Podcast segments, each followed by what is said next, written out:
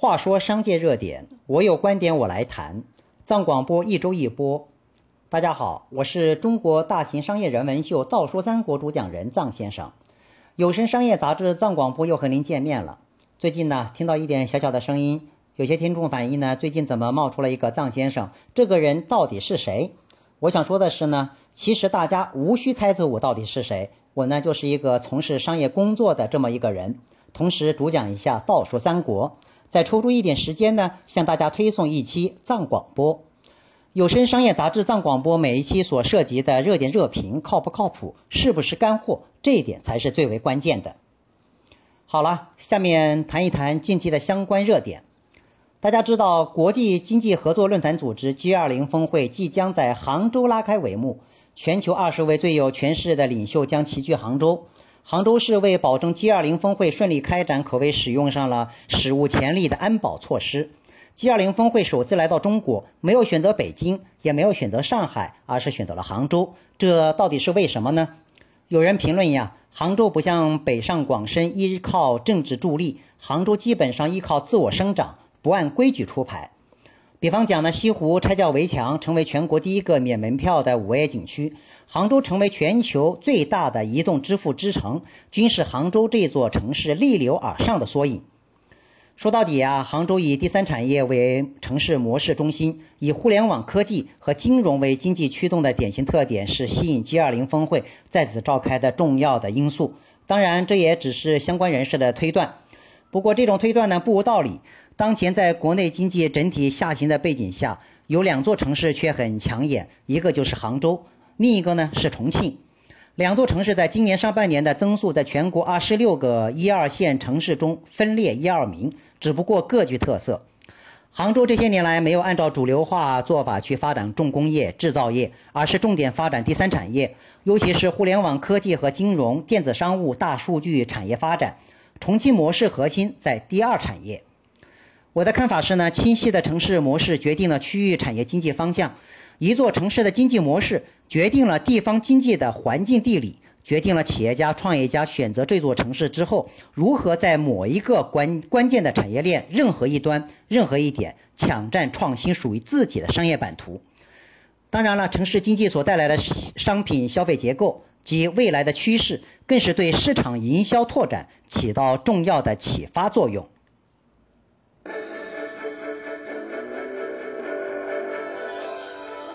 谈完 G20，谈完杭州，下面谈一谈近年一年以来一直火热不断的商业众筹。最近呢，已开业一年时间的全国首家互联网金融咖啡厅——深圳克拉咖啡馆关门了。公开信息显示呢，克拉咖啡于二零一五年八月十八号开业，自称是全国首家互联网加金融主题的咖啡馆，位于深圳福田 CBD 闹市区。是由克拉伯联合众多互联网金融巨头企业发起的一家全国连锁的众筹咖啡馆。它的义务主要是为了广大互联网金融企业提供一个交流、路演、宣传的第三方平台。众筹咖啡到底靠不靠谱？其实上一直是商业创业新群体津津乐道的话题。众筹模式门槛低、低成本、风险低，被很多创业者追捧。众筹被称为贩卖梦想生意的模式。但事实证明呢，目前在全国顺利成功众筹的商业项目，大多是最终不欢而散，因为大多数的众筹项目忽视了创业的本质，比方说市场的可塑造性、盈利水平、股权分红等问题，均成为众筹成功之后很难化解的实际的问题。我的看法是什么呢？首先，以互联网加金融克拉咖啡馆为例，众筹克拉咖啡馆的价值基础，首先不是什么互联网加金融的商业平台。众筹之后的经营才是根本，有真实的经营，才有众筹项目的生存权利。拥有切实有效的拳头咖啡产品和配套产品服务的输入输出，合理的规避高成本和管理成本，才是实现营收的关键。如果仅仅拿咖啡作为借口，实际为所谓的互联网加金融平台目标所用，其经营目标的不良锁定，最终只是雾里看花。其二呢，情怀最不靠谱。少谈情怀，什么叫情怀呢？我曾经对情怀做过定义，情怀啊，就是一个人在某一个独特环境中，某一个独特的阶段，为了实现共享生存而又能够独处的最重要的东西，可以是情感、特定的人、物质利益和精神世界。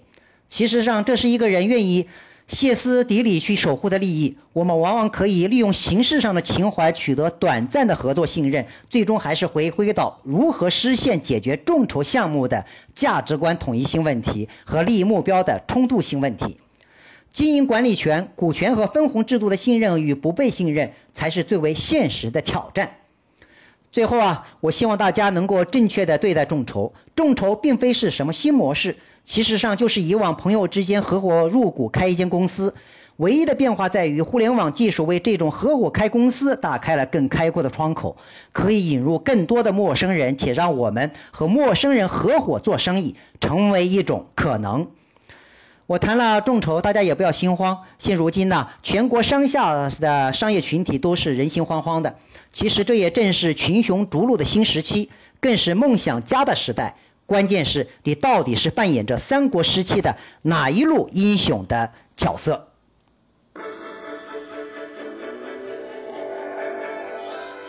谈完众筹，下面再谈一谈实体企业。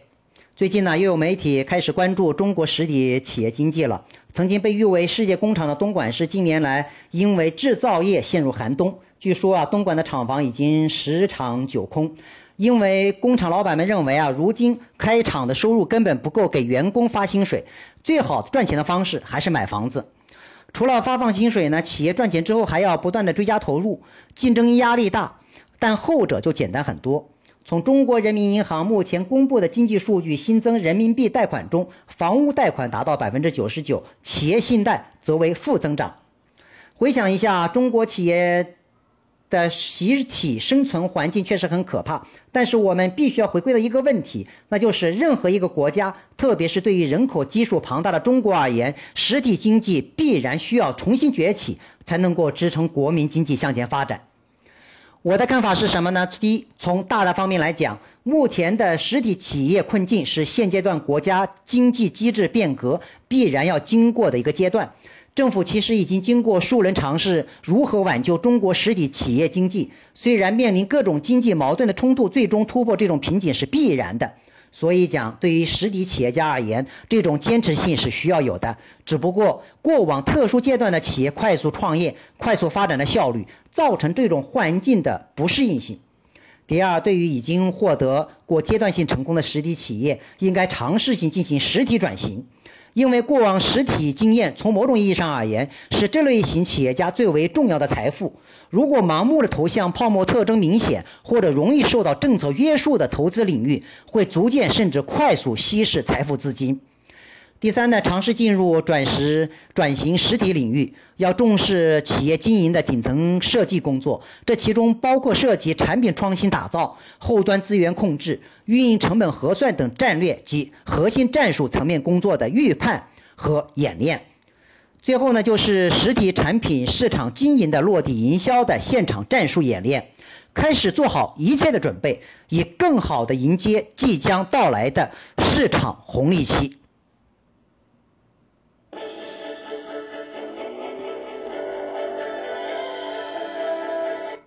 谈完实体企业，最后来谈一谈商业选择的话题。最近呢，分众传媒创始人江南春在接受第一财经记者采访的时候，他反问了一句记者：“飞机场为什么没有理发店和按摩店呢？”他想啊，飞机场有很多卖衣服的，但是这些店真的有很好的生意吗？生意最好的永远是餐厅，这才是适合机场的业态。同时，他认为啊，候机的时候很多人都很无聊，为什么不开一个理发店呢？就算贵一点，我也会去理一下发，毕竟节约了我们的时间。江南春提出这样的设想呢，其实涉及到是关于探讨商商品消费的升级话题，这是值得我们借鉴思考的。对于创业群体，简单而言就是如何进行商业选择。商业选择是一间企业在任何一个阶段在进行顶层设计的时候。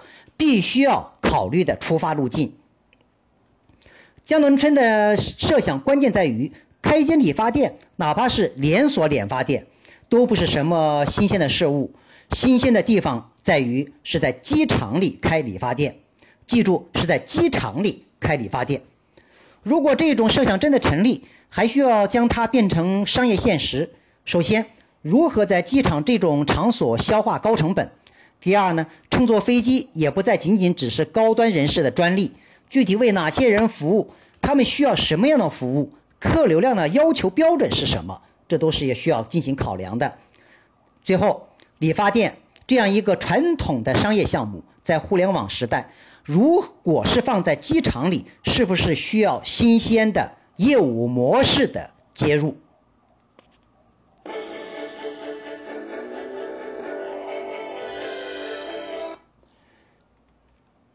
时间过得很快，即将结束这一期的有声商业杂志藏广播。在这一届的里约奥运会开幕式上，曾经专门安排现场朗诵了巴西诗人卡洛斯的知名诗作《花与恶心》。现在呢，我朗诵其中的一个片段，奉献给大家，以结束今天的藏广播。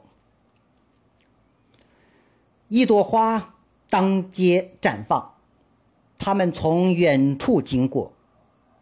有轨道、公共汽车、钢铁的车河，一朵花，尽管还有些暗淡，在躲避警察，穿透沥青，让你们安静下来，停下手里的生意。我确信，一朵花。正当街绽放。好了，话说商界热点，我有观点我来谈。藏广播一周一播。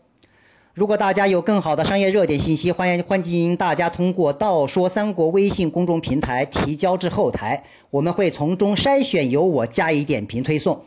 有声商业杂志藏广播本期到此结束。我是中国大型商业人文秀《道说三国》主讲人藏先生，我们。下周再见。